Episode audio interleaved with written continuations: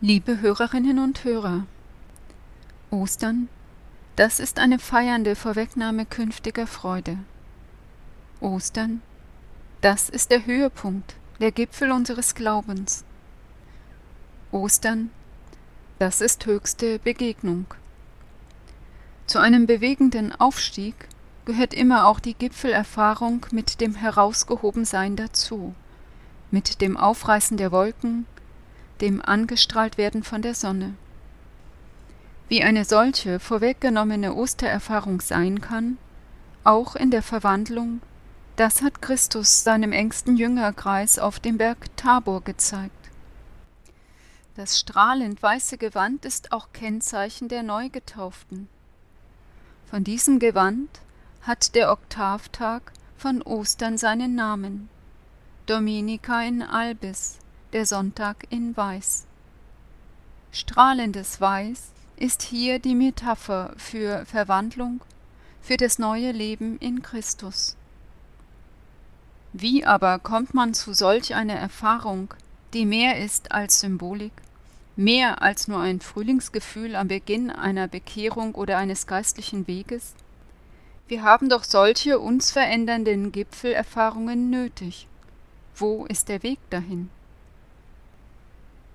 Das Gebiet als Aufstieg zum Gipfel, diesen Gedanken habe ich mit Ihnen am Palmsonntag geteilt. Am Ostersonntag ging es dann um den Gesang als lobpreisende Form des Betens. Gibt es noch etwas, was höher, schöner und größer ist als der Gesang? Ich meine ja. Was ist dann dieses Meer? Es ist der Jubel. Es ist ein Ergriffensein, das mir die Sprache verschlägt, mich in einen Ausnahmezustand versetzt.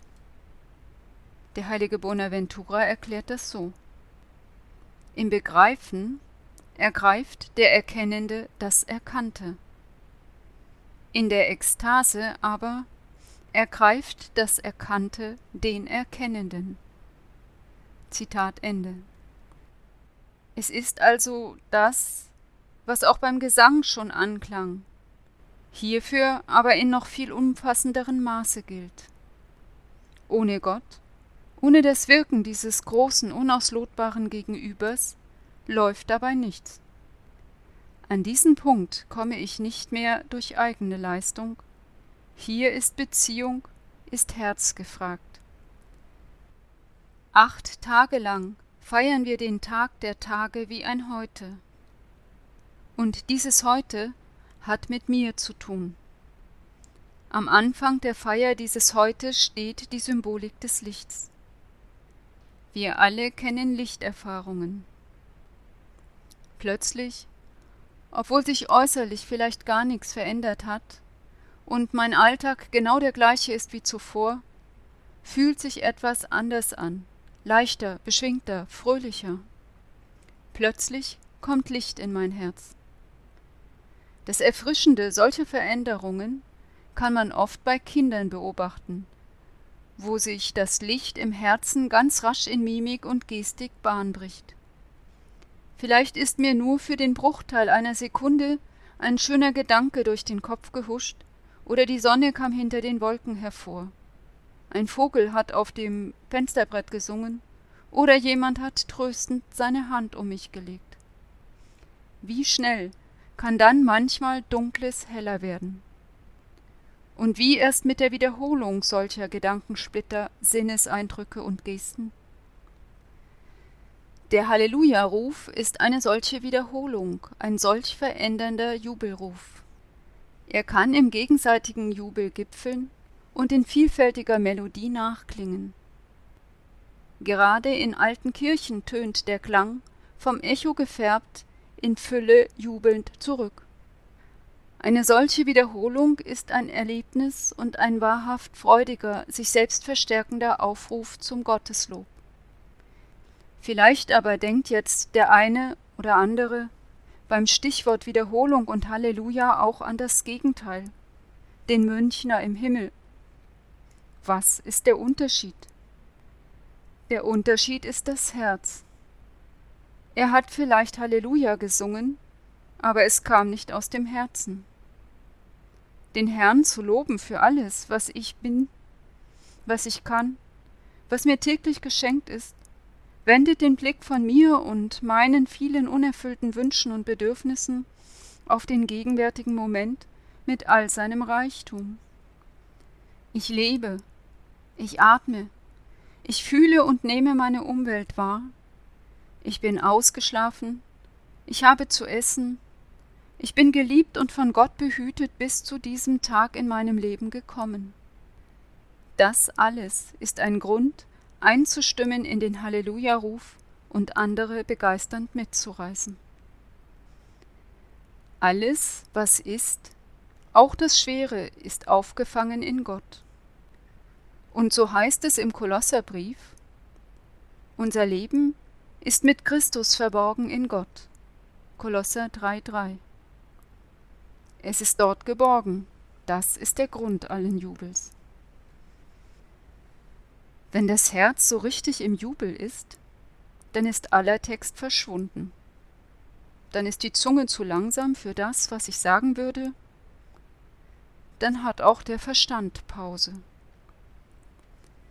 Dann entzieht sich das Leben im Lobpreis für einen Augenblick meiner Steuerung und ist dennoch intensiv und schön. Nicht ich juble, sondern etwas jubelt in mir das ich weder abschalten noch aktiv verstärken kann. Jubel, der alles unterbricht, was vorher wichtig war oder nachher sein wird. All das ist in jenem Moment unwichtig. Es gibt viele Bücher, die Wege in die tiefe Verbundenheit mit Gott beschreiben. Doch Gottes Begegnung ist Beziehung. Sie drückt sich in jedem anders aus und geschieht daher jedem anders. Und während wir einfachen Menschen vielleicht niemals mehr empfinden werden als ab und an einen Moment wortlosen Jubels, haben große heilige Zustände erfahren, die die Naturgesetze außer Kraft setzten. Manchmal war dabei für sie Bitteres und Großes ganz nah beieinander. So wird für Mechthild von Hackeborn jener Moment, an dem sie von Gott her erfährt, dass ihre ihr vertraute Mitschwester das ihr diskret anvertraute notiert und zu einem Buch gemacht hat, zum Moment einer solch tiefen Gotteserfahrung. Nachdem sie ihr damit verbundenes Leid durchbetet und angenommen, das heißt auf Gott hin losgelassen hatte, heißt es, es traten da zwei Engel zu ihr, hoben sie in die Höhe doch sie meinte, dieser Gnade nicht würdig zu sein. Da sprachen die Engel zu ihr, Vergiss deine Heimat und das Haus deines Vaters.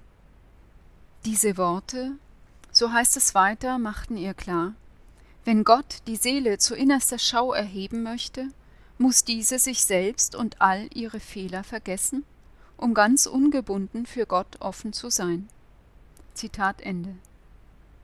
Es ist doch einen Jubelruf wert, dass ich in Gott alle meine Fehler vergessen darf, weil er einfach größer ist, weil ich ja oft genug ohnehin nicht selbst reparieren kann. Denn er hat den Schuldschein, der gegen uns sprach, durchgestrichen und seine Forderungen, die uns anklagten, aufgehoben. Er hat ihn dadurch getilgt, dass er ihn ans Kreuz geheftet hat. Kolosser 2,14. In diesem Sinn möchte ich Sie dazu herzlich aufrufen. Halleluja, loben und lobpreisen Sie mit uns den Herrn.